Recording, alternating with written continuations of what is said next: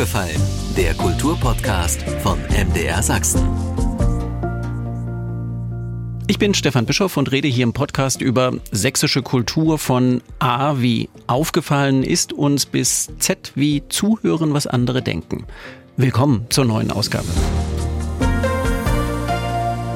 Vor zwei Jahren, Ende Oktober, gab es den ganz großen Jubel. Chemnitz wird europäische Kulturhauptstadt 2025. Vor einem Jahr gab es den ersten Kontrollbesuch der EU-Kommission, die zufrieden war mit den Fortschritten in Chemnitz. Und seit einem ja, ja, knappen Jahr gibt's jetzt Stefan Schmidtke als Geschäftsführer der Kulturhauptstadt GmbH. Ja, so unsexy heißt das, mit dem ich jetzt in Ruhe über das reden kann, was schon läuft auf dem Weg zur Kulturhauptstadt 2025. Nach zwei Jahren guter Anlass, finde ich. Hallo, Herr Schmidtke. Hallo, schönen guten Tag. Bevor Sie sich auf den letzten Drücker als Kulturhauptstadtmanager beworben haben, wollten Sie eigentlich nach Australien ziehen. Chemnitz statt Australien. Ihr Urteil nach einem Jahr? Gleich spannend. Gleich spannend, das haben Sie aber schön gesagt. Und ich kann mich jetzt seit kurzem, seit genau einem Monat, um das kümmern, wofür ich eigentlich hergekommen bin, nämlich um das Programm. ja, und dann darf ich Sie in meinem Hinterkopf auch als Intendant ablegen, auch wenn Sie nicht offiziell so heißen. Nee, das, äh, also im Bitbook steht noch drin, künstlerischer Intendant, aber das haben wir bei der Bewerbung äh, lustig rausgestrichen. Lustig rausgestrichen, warum das? Naja, weil äh, Intendant, das ist doch, äh, das ist, das kann äh, im Opernhaus sein oder so, aber eine Kulturhauptstadt ist ja doch eher ein Kulturbetrieb, der aus dem Management besteht und äh, ich, ein Intendant ist immer so was Entrücktes für mich. Und Sie sind versuch, nicht entrückt. Ich versuche es nicht zu sein, weil ich mit dem Fahrrad rumfahre und mit Leuten spreche und ins Weltecho gehe und ins Theater gehe und zur Ausstellungseröffnung. Und ich werde von Vereinen in Fishbowls eingeladen und ich äh, äh, erlebe ein ganz aufregendes, kompliziertes ähm, äh, Leben, wo ich unendlich viel lerne, Menschen kennenlerne. Äh, und das macht erstmal großen Spaß. Bei aller äh, inneren Anspannung, die man hat, ob man das wirklich alles jemals so lösen kann, wie man sich vorstellt. Aha. Das äh, passt zu meinem Stichwort, äh, das jetzt hier steht, Mühen der Ebene. Es war ein großer Rausch, ein großer Jubel, als Chemnitz nominiert wurde als Kulturhauptstadt. Was ist denn von dieser Energie noch zu spüren? Na, an allen Ecken und Enden. Also das ist ja das, äh, was mich am meisten überrollt ist, ähm, um den Menschen allen gute Angebote machen zu können, brauche ich Zugänge in unser Programm und die muss man schaffen mit Finanzierungssicherheit, mit Rechtssicherheit, mit Ausschreibung. Und es dauert eben eine Weile, bis man das auch wirklich anbieten kann. Äh, und die Chemnitzer und Chemnitzern haben eine äh, ganz liebenswürdige Ungeduld, die, die mich erreicht. Also es stehen Studenten bei mir früh vor der Tür und warten, bis der erste kommt um acht und aufschließt. Es kommen ältere Damen, die erkundigen sich über äh, Inklusion und was sie davon lernen können. Äh, die Apfelbaumpflanzerinnen und Pflanzer äh, scharren mit den Füßen und warten äh, darauf, wann wird denn endlich das Patenschaftsprogramm angeboten. Und das muss man ja ausarbeiten. Das heißt, ich muss mit dem Pomologenverband verhandeln. Die müssen mir ein Angebot machen. Ich muss rauskriegen, wie wir das finanzieren. Wir müssen das verschriftlichen. Und da muss ich allen Chemnitzern und Chemnitzern sagen, übrigens auch denen im Umland, ähm, habet ein bisschen Geduld. Ich liebe eure Ungeduld auch. Sie macht mich manchmal ganz verzweifelt, aber sie ist ein gutes Triebmittel für unseren tollen Kuchen, den wir hier zusammen backen. Das ist doch aber besser, als wenn jetzt nach dem großen Jubel alle die Beine auf den Tisch gelegt hätten und gesagt, jetzt machen wir Schmidtke. Äh, die gibt's auch und ich bin da äh, irgendwie auch, ähm, werde auch beobachtet und äh, beäugt und kritisiert. Äh, das muss man ertragen und was mir am meisten Spaß macht, ist, äh, wir sind eben, also ich bin nicht mehr allein, sondern wir sind jetzt äh, mittlerweile 18 Menschen zusammen, äh, die als Projektentwicklerteam mit immerhin etwas über 50 Gruppen aus dem Bitbook gesprochen haben. Also im Bitbook, unserem Bewerbungsbuch, finden sich 72 Ideen. Mhm. Davon gehören fast 20 in unsere eigenen Belange, die wir also aus dem Haus heraus mit Teams steuern und etwas über 50, da kommt die Mozart-Gesellschaft zu uns oder der Club Club Solitär oder der EPR, der European Peace Ride und mit denen sprechen wir. Äh, ich würde mal schätzen, so das sind so ungefähr jetzt so 200 bis 250 Menschen, die aktiv aktiv mit uns im Austausch stehen über ihre Projekte. Und das werden immer mehr werden, wenn wir dann verschiedene andere Tools anwenden, wie Open Calls, wie Beteiligungsprogramme, wie unser Freiwilligenprogramm, wie das Patenschaftsprogramm. Das äh, wird sich im nächsten Jahr viel stärker entfalten. Da braucht man ein bisschen Zeit, das vorzubereiten. Aber das klingt so, als sei der Prozess noch offen. Also Sie würden, Sie arbeiten jetzt nicht die 72 Projekte aus dem Bitbook, Bitbook ab und dann Haken dran und Schluss und zu, sondern wenn sich was entwickelt, entwickelt sich was. Also das Ulkige an dieser Tätigkeit ist, dass sie mehrmals ihre Funktion ändern müssen.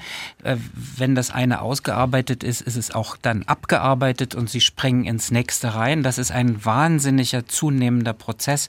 Ich hoffe, dass wir nächstes Jahr auch zu unserem Prädikatprogramm kommen.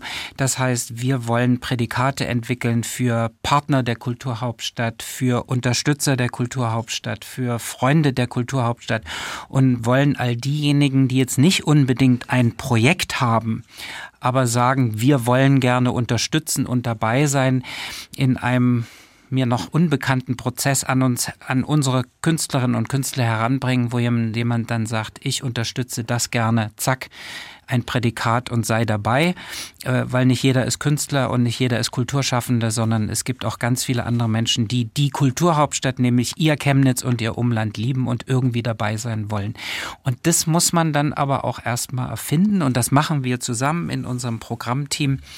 Äh, wir haben tolle Menschen aus Ungarn, aus Tschechien, aus Polen. Wir sprechen auch Spanisch und Russisch, äh, also ganz viele Sprachen und versuchen sehr international uns hier in die Stadtgesellschaft einzuführen, soweit das uns im Moment schon gelingt. 80 mhm. Prozent, Sie deuten das ja schon an, dass das ähm, große Zusammenarbeit, 80 Prozent der Projekte sind Beteiligungsprojekte. Das macht das Arbeiten nicht unbedingt leichter, stelle ich mir vor. Wie funktioniert das ganz konkret mit der Beteiligung? Also das, das Beteiligungsprogramm braucht immer ein klar strukturiertes Angebot.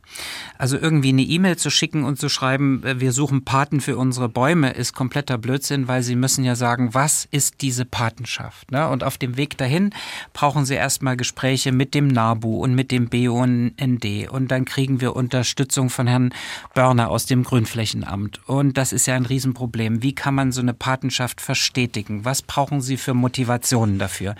Und dann schneien uns die Pomologinnen ins Haus und sagen, weißt du was, das größte Defizit ist, dass Bäume in der Stadt nicht geschnitten werden, weil das Grünflächenamt schneidet die Bäume, die sie vorgesehen hat in ihren Planungen und wenn ihr da jetzt Apfelbäume hinsetzt, dann müsst ihr die auch schneiden. Das heißt, äh, das Beste, was ihr tun könnt, ist, bildet Schnitter aus, Menschen, die begierig drauf sind, das zu lernen, einen Schein bekommen, eine Ausbildung machen und dann sind die auch mit Verantwortung dabei, einen möglicherweise noch zu findenden Bereich von Bäumen in Pflege zu nehmen. Ja, und das müssen Perfekt, Sie, das, ja. daran, daran mangelt es. Ja, ich super. komme. Ich mhm. habe das gelernt als junger Mensch. Gut. Gärtner von Beruf, ich kann das. Wunderbar. Dann freuen Sie sich auf äh, im November unsere Ankündigung. Das Team wie Parapom äh, sind jetzt fünf Menschen. Wir haben einen äh, ganz findigen Produktionsleiter, der sich um die Baumpflanzungsplanungen kümmert. Äh, unsere Kuratorin Frau Holub kümmert sich um die Künstlerinnen und Künstler aus aller Welt. Wir haben eine tolle junge Frau, Katja Manz, die das Beteiligungsprogramm also am Gartenzaun in den Kleingartensparten überall mit den Menschen ins Gespräch kommt, fragt, was wollt ihr, wie wollt ihr dabei sein beim Pflanzen? Und das fängt eben jetzt langsam an, sich zu organisieren aus unserem Haus heraus. Und das braucht eben eine Weile. Wir können nicht alle schreiben, zack, äh, seid dabei, weil die Leute wollen wissen, worum geht's da, wer kümmert sich mhm. um mich, wo kann ich mich melden. Jetzt haben wir unsere tolle Kulturhauptstadtzentrale in der Schmidtbank, da haben wir 600 Meter, äh, Quadratmeter Veranstaltungsfläche, da kann man sich treffen, da kann man äh, Vorträge halten zu Künstlern, zu unseren Stadtteilen, Gablenz, wo wir das nächste Mal sind. Das braucht alles so eine Zeit, bis das mhm. in Gang kommt. Und weil Sie von den Äpfeln schon erzählt haben, muss ich jetzt auch diese Frage noch stellen. Und wie finden Sie das, dass dann äh, einfach, Sie, Sie beschreiben ja, wie kompliziert das ist, dass dann einfach auch die Mauler da sind, sondern hat die sich das nie bis zum Ende überlegt, mein Gott? Ja, die gehören ja alle dazu. Das ist ja Schöne. Und wenn, wenn die Mauler ein Stückchen näher rücken und mit uns reden, hören die vielleicht auch irgendwann mal auf zu maulen und denken, wow, ist ja doch nicht so. Also ich habe manchmal auch ganz schlechte Laune, sage ich dazu. So klingen Sie jetzt nicht. Na, Danke. Heute, heute, wir sitzen heute äh, mit dem ganzen Team seit heute früh um neun und das sind immer jetzt sechs Stunden gewesen, wo wir äh, unser Beteiligungsprogramm durchgesprochen haben und sehen Sie, da kriegt man wieder gute Laune, wenn man merkt, wie es funktioniert. Wir verhandeln mit verschiedenen anderen Fonds, die uns ähm, Unterstützung geben und da sind wir auch schon sehr erfolgreich. Sprich, es gibt auch noch viel mehr Leute, also auch Förderfonds, die an der Kulturstab teilnehmen. Ähm, das Wesentliche ist, was die Kulturhauptstadt bringt, das Ergebnis ist hoffentlich ein Näherrücken der Meinungen und eine andere Art von Austausch als die durch Konfrontation. Das ist schon, das wäre schon viel für die Kulturhauptstadt. Atmosphärenwechsel, das war doch auch so ein Stichwort. Ja, das kommt dann so, wenn man gut durchhält und nochmal nachfragt und äh, nochmal nachschiebt. Das, das ist es eben. Es fallen keine Ergebnisse vom Himmel, sondern sie müssen mühsam und in Ruhe geduldig errungen werden. Das Wichtige ist, wann können wir diesen oder jenen Gesprächskreis erweitern? Kommen wir dazu, im nächsten Jahr ähm, äh, Senioren- und Kinder- und Jugendangebote machen? Äh, ich habe jetzt das große Glück, eingeladen zu sein äh, von Herrn Professor Schöne, der an der Universität ja dieses Senior, äh, geniale Seniorenseminar gegründet hat. Und wir arbeiten uns so langsam aufeinander zu, alle hier. Mhm. Ist ja in äh, Chemnitz äh, einer äh, ziemlich alten Stadt, wenn nicht gar der ältesten Stadt Deutschlands, also Durchschnittsbevölkerung, das Alter durchaus wichtig. Also Triest und Chemnitz sind ganz vorne mit dabei. Wir sind übrigens ganz und gar davon überzeugt, dass die Kulturhauptstadt ein echt innovatives Moment sein kann, denn äh, die Weltbevölkerung ähm, hat in Japan und in Italien ähnliches und möglicherweise nehmen wir aus dem Begreifen, in welcher Situation wir stecken, Initiative mit und sagen, vielleicht sind wir ein Modellprojekt für neues, mehr generatives Miteinander. Mhm. Und da haben wir ein Team Generationen jetzt am Haus. Äh, da kommt noch eine dritte Person dazu. Das werden also drei Menschen sein und die reden jetzt mit dem, äh, äh, äh Ministerium für Kultus und die sprechen mit dem Seniorenrat und ich trete hier und dort auf und wir nähern uns dem Thema und finden Abstimmung und Gemeinsames miteinander. Das klingt alles so, als äh, hätten wir schon Kulturhauptstadt, ja. Es ist ja auch schon eine Menge passiert. Es sind die ersten Apfelbäume gepflanzt, die, die ersten Skulpturen stehen auf dem Purple Path, die erste neue Friedensfahrt hat stattgefunden. Das sind ja alles schon Kulturhauptstadtprojekte. Mhm. Und wir haben ein gigantisches und erfolgreiches Jahr hinter uns. Und äh, die Menschen kommen und fragen, ja, ist denn das jetzt alles schon Kulturhauptstadt? Und ich sage, na klar, unten drunter ist das Logo und oben drüber ist gute Laune. Ähm, der Mitteldeutsche Rundfunk hatte in irgendeinem Sachsenspiegel gesagt, irgendwie hat man das Gefühl, es ist schon Kulturhauptstadt. Im Moment erreichen wir die meisten Leute über mediale Aufmerksamkeit. Ähm, zu so einer Skulptureneröffnung versammeln sich so vielleicht 150 bis 200 Menschen. Das ist aber als Pilot und als Moment der Aufmerksamkeit erstmal ganz wichtig. Die meisten Skulpturen am Purple Path wollen wir in 24 einweihen und bis dahin hat sich das dann rumgesprochen, dass es interessant und schön ist und so ist eben der Prozess. Er dauert langsam, er fließt und fairerweise, wir sind erst Kulturhauptstadt Europas in 2025. Nicht in 22, nicht in 23, nicht in 24. Äh, das große Jahr ist noch ein bisschen hin und wichtig ist, möglicherweise merken wir in 25, dass was richtig Großes losgeht und nicht das, was irgendwie endet, was wir uns vorgenommen haben. Das wäre eigentlich noch viel genialer. Sie bauen die Rampe für den großen Aufschlag 2025 die Projektentwicklungsphase, über die wir ja jetzt schon die ganze Zeit äh, konkret oder drumherum gesprochen haben, soll bis Mitte nächsten Jahres dauern. Wo, wenn man es irgendwie so mit einer Zahl benennen könnte, stecken Sie gerade in dem Prozess? Ja, ich habe dummerweise immer wieder den Fehler begangen, irgendwie mal aus meinem Arbeitsnähkästchen zu plaudern und dann, und ist, das, und dann ah. ist das gleich eingemeißelt. Äh, wir haben jetzt eine ganz klare Übersicht, welche Projekte finden nur in 25 statt und welche sind die Projekte, die einen längeren Entwicklungsanlauf brauchen.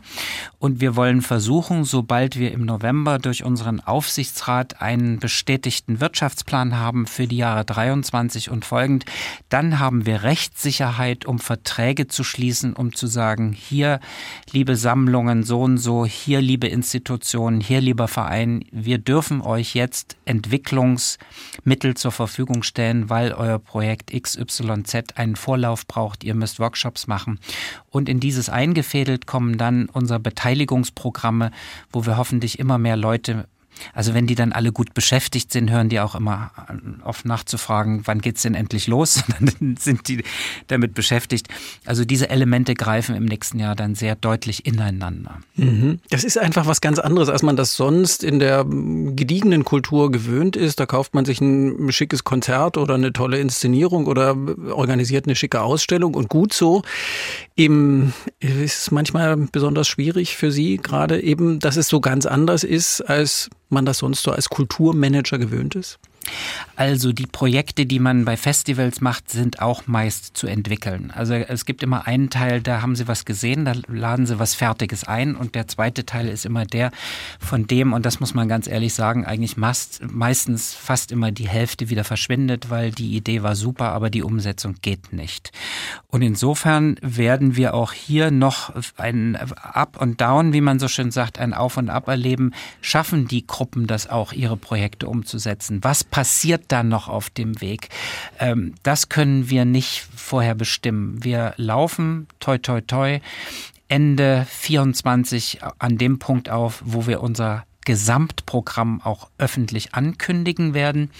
Das ist so ein klassischer Termin, meist im September oder im Oktober davor wird das dann auch veröffentlicht.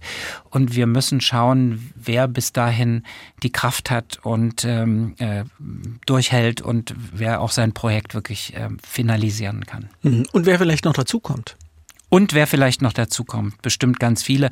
Und wenn wir dann noch ein Programm haben, wo wir äh, die Menschen aus der Unternehmerschaft suchen als Partner für Kunst- und Kulturprojekte und äh, wenn sich die Stiftungen in unserem Land mit einklinken und sagen, dieses und jenes Projekt können wir, also wenn unser gesamtes Marketing- und Drittmittelsucheprogramm ansetzt, dann bilden sich immer noch viel mehr Partnerschaften, die aus dem Angelegten heraus äh, irgendwie wachsen können. Mhm. Ihre Familie stammt aus dem Erzgebirge, so richtig Erzgebirge mit Blick auf den Fichtelberg. Sie sind in Döbeln aufgewachsen. Biografienbruch gehört zu Ihnen, gehört zu uns, zu allen Menschen östlich des früheren Eisernen Vorhangs. Brüche sind ja auch ein Teil der Chemnitzer Geschichte, die in der Kulturhauptstadt sichtbar werden sollen. Wie realisieren Sie ganz konkret diese, ich sage das jetzt mal verknappt, osteuropäisch verbindende Dimension? Das realisiert sich in Einzelprojekten. Also wir als Kulturhauptstadt haben die Agenda Generous Neighbors und wir haben die Agenda Eastern State of Mind. Das eine spielt so mit den Begriffen von osteuropäischer Mentalität und das andere bedeutet großzügige Nachbarschaften. Und wir werden jetzt anfangen, ein großes Programm aufzulegen für Partnerschaften in mit äh, Künstlerinnen, Künstlern und Initiativen in Tschechien und in Polen. Äh, da suchen wir im Moment den Kontakt zum deutsch-tschechischen ähm, äh, Zukunftsfonds und zu ganz vielen Entitäten, die in diesen Bereichen unterstützen. Äh, und wir wollen versuchen, ganz viele Menschen jenseits der Grenzen, über Grenzen miteinander bekannt zu machen. Davon wird man etwas mehr und konkreter hören im nächsten Frühjahr. Da arbeiten wir im Moment systemisch dran. Und was die, sagen wir mal, großzügigen Nachbarn anbelangt, anbelangt, die gibt's dann hoffentlich auch sehr bald schon an den Gartenzäunen, wenn wir danach suchen, wer Lust hat, mit äh, uns Apfelbäume zu pflanzen. Und das entfaltet sich eben in ganz vielen kleinen Details, die man gar nicht so generalisieren kann. Mhm. Aber es ist nicht nur osteuropäisches Publikum gemeint. Nee, also natürlich kommt dann irgendwann der Tourismus dazu und es wird für diejenigen, die nah von uns wohnen, bei weitem leichter zu sein, irgendwie ins Erzgebirge zu fahren. Aber was wir im Moment äh, ab sehr demnächst den ähm, Vereinen und äh, Initiativen in der Stadt ermöglichen wollen, ist unser Kapazitätsbildungsprogramm, das heißt ein Outreach, wo man sich in Netzwerke zu Kongressen, äh, zu Festivals und äh, zu anderen Dingen hinbewegen kann, weil wir suchen, was passiert in Polen, wie geht's in England, äh, was ist in Dänemark los. Da müssen sich aber die Initiativen alleine hinbewegen. Wir unterstützen die da nur dabei. Mhm. Welches Publikum meinen Sie? Welches wollen Sie ansprechen?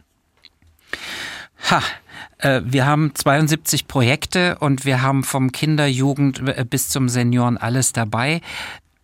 Wichtig ist, dass, und das ist unsere Aufgabe, dass die Publikümer, die kommen, sich möglichst viel über den Weg laufen. Ähm, dieses Ganze, was ich immer neuerdings sagt man ja die Bubble, also eine Blase, in der man sich bewegt, äh, das kann man alles super durchkuratieren und sagen, da ist der Tanz und da ist die Jugend und da ist das. Die wesentliche Aufgabe der Kulturhauptstadt wird sein, dass sich diese Menschen, die irgendwo hingehen, an irgendeinem anderen Weg über den Weg laufen und es Gefäße und Momente gibt, wo sie innehalten und irgendwie miteinander ins Gespräch kommen. Das ist das Wesentliche, wenn Sie das Jahr gut verfolgt haben. Wir hatten ein fantastisches Projekt von einer spanischen Aktionskünstlerin Maida Lopez. Da konnten sich 750 Menschen, die sich nicht kannten, anmelden und äh, auf die Straße der Nation zu einem Blumentopf mit einer Pflanze greifen und mit völlig unbekannten Leuten einen lustigen, wandernden Wald durch die Innenstadt bilden. Manchmal sind die Dinge ganz einfach, die Menschen ins Gespräch zu bringen, weil die müssen sich auf dem Weg organisieren und sich möglichst nicht über die Füße treten und äh, den Wald zusammenhalten. Und das sind mhm. so Momente, wo. Und das machen die ganz allein. Und das machen die ganz allein. Und, und das macht übrigens auch Spaß. Und das muss man übrigens auch nicht erklären, weil der Vorgang allein erklärt sich aus dem, dass man miteinander etwas leistet und Freude hat. Und das wünschte ich mir mehr in unserer Stadt. Ähm, wir haben äh, immer sehr theoretische Ansätze mit, was will denn das und was meint denn das? Und manchmal gibt es einfach Dinge, die machen einfach nur Freude und davon soll es mehr geben. Das klingt gut. Da braucht man jetzt nicht zwingend den Kulturmanager dazu. Doch, doch, ein bisschen Management braucht ja, wir sagen das, Sie sagen das so schön äh, freudig und freundlich. Äh, Wirkmacht der Kultur, das ist doch auch so was, was, äh, was Ihnen am Herzen liegt. Ist das so ein Stück davon? Naja, das Interessante ist ja, dass ähm, viele Leute gar nicht äh, äh, klassifizieren, dass sie gerade Kultur machen. Und das ist ja doch viel das Interessantere. Also es gibt so viele Dinge, äh, Radfahren, äh, äh, schön ins Restaurant gehen, tolle Sachen kochen. All das gehört ja zur Kultur dazu. Und wir wollen den Menschen vor allen Dingen vermitteln, dass sie in jeder Art und Weise Teil von Kultur sind, weil sie nämlich die sind, die die Kultur machen und schaffen. Ähm, und komischerweise hat Deutschland halt eben so etwas hierarchisch. Also bei uns gibt's ja auch die Unter Unterscheidung in E- und U-Kunst, die es in keinem anderen Land der Welt gibt. Und deshalb versuchen wir einfach den, also wir heißen auch die Kulturhauptstadt der Macher, wollen wir ganz einfach vermitteln, dass es Dinge gibt, die, wenn sie Freude machen äh, und anderen Menschen Freude tun, eben schon ganz allein deswegen Kultur sind. Sie sagen jetzt Macher, ansonsten steht ja immer Makers dabei. Nee, Makers Uniters, ja, Macherinnen, genau, ja, ja. Macherinnen, ja. Genau, Makers United ist ja auch so eine Idee. War übrigens ein super erfolgreiches Format, obwohl ja. es äh, äh, in Strömen geregnet hat. Das war übrigens der Clou daran, weil alle haben sich dann im Foyer der Stadthalle getroffen und äh, da wurde die Energie ein bisschen verdichtet. Ein ganz tolles Unternehmen. Ich darf auch hier schon sagen, dafür interessieren sich unsere Kolleginnen und Kollegen in Nova Gorica. Äh, die der haben, zweiten Kulturhauptstadt der 25. Genauso ist es. Äh, unsere Partnerkulturhauptstadt äh, am äh, Rande der Grenze zu Italien, eine Neubaustadt aus den 50er Jahren, die als Verlängerung des alten Gorica gedacht ist und war. Die haben mit Begeisterung äh, an dieser Makers United teilgenommen und sind äh, Forschenschritts auf Katrin Hoffmann, äh, die Chefin der Industrievereine des Industrievereins 1828 zugegangen und siehe da, es folgte auch schon eine Einladung äh, nach Novagorica und die Truppe hat sich dort toll präsentiert im September und äh, da hat sich von ganz alleine schon ein Austausch gefunden, der sich von ganz alleine auch mit Leben erfüllt. Da geht schon eine ganze Menge. Ich würde es gern gegen Ende dieses Gespräches mit Stefan Schmidtke, dem künstlerischen Leiter der Kulturhauptstadt 2025 Chemnitz, nochmal ein bisschen ganz praktisch werden zu lassen, weil ich auch das Gefühl habe, dieses ordnen, sortieren, managen ist gerade das, was, wo Sie auch so sich getrieben fühlen von den vielen äh, Aktionen, die da jetzt gerade schon passieren, von den vielen Projekten. Wenn ich eine Idee habe, wenn ich einfach mitmachen will, wenn ich eine Frage habe, wie ist es am sinnvollsten zu kanalisieren, dass Sie das nicht überfordert und dass es in dem, aber trotzdem in dem richtigen Topf landet? Da muss man bis Anfang November seine Ohren, Spitzen und Augen auftun. Und ich greife jetzt nicht vor, sondern es wird was geben, was Ihnen mitgeteilt wird. Es wäre jetzt unfair, das rauszuhauen. Okay. Äh, die Programme sind in Ausarbeitung und es wird der Tag kommen, an dem wir die ganz offiziell ankündigen. Gut, und dann gibt es richtige Kanäle und dann muss man nicht zwingend immer erstmal dahin laufen und sagen, guck mal um achte, kocht, So da, ist es. kocht da Kaffee, starken Kaffee und ähm, ich habe mal eine Frage. So ist es. Die, die anderen können übrigens weiterkommen. Äh, Wir werden gerne äh, angefragt für Ju- Jury-Sitzungen, für Veranstaltungen, Netzwerktreffen. Äh, Netzwerkfreie Darstellende Künste hat bei uns getagt. Die, wir hatten Gäste aus Dresden. Unsere, also nicht die Kulturhauptstadt-Filiale der Kulturhauptstadt Chemnitz ist ein immer mehr aktiver Teil der Kulturlandschaft. ähm, Und da freuen wir uns vor allen Dingen drüber. Wir haben im besten Sinne des Wortes ein bisschen Leben in der Bude. Schön. Sie kannten Karl-Marx-Stadt gut aus Ihrer Jugendzeit, aber nicht das aktuelle Chemnitzer Leben, die alltägliche Lebenswirklichkeit. Wie fühlt es sich jetzt für Sie an in der Arbeitsphase? Ist das jetzt auch ein bisschen Heimkehr? Also ich muss ja fairerweise sagen, ich war zwischendurch auch immer mal wieder hier und da gab es äh, Elisabeth Stopper und die tolle Götterdämmerung äh, zu betrachten und äh, so weiter und so fort. Ich war da sowas wie so Halbtagstourist. Ähm, äh, Im Moment ist es so, ich führe ein extrem praktisches Leben. Das heißt, ich rolle früh acht Minuten super durch die Bazillenröhre in ähm, äh, mein Büro und bin meist abends spät wieder zu Hause ähm, nach verschiedenen Vereinstreffen und so weiter und so fort. Ich bin, wie soll ich sagen, in einem wahnsinnigen Lernprozess, wie die Dinge hier gehandelt werden. Es gehört auch viel Mentalität dazu, äh, die mitzunehmen. Äh, äh, und was wollte ich denn jetzt sagen? Es macht Spaß, manchmal nicht, aber öfter Spaß. Öfter Spaß und es, es, es fühlt sich auch heimelig an. Ja, das ist so ein bisschen, ähm, ich kann dann bei diesem oder jenem Dialektzug mithalten. Ja, das ist, das ist doch auch schon ganz schön.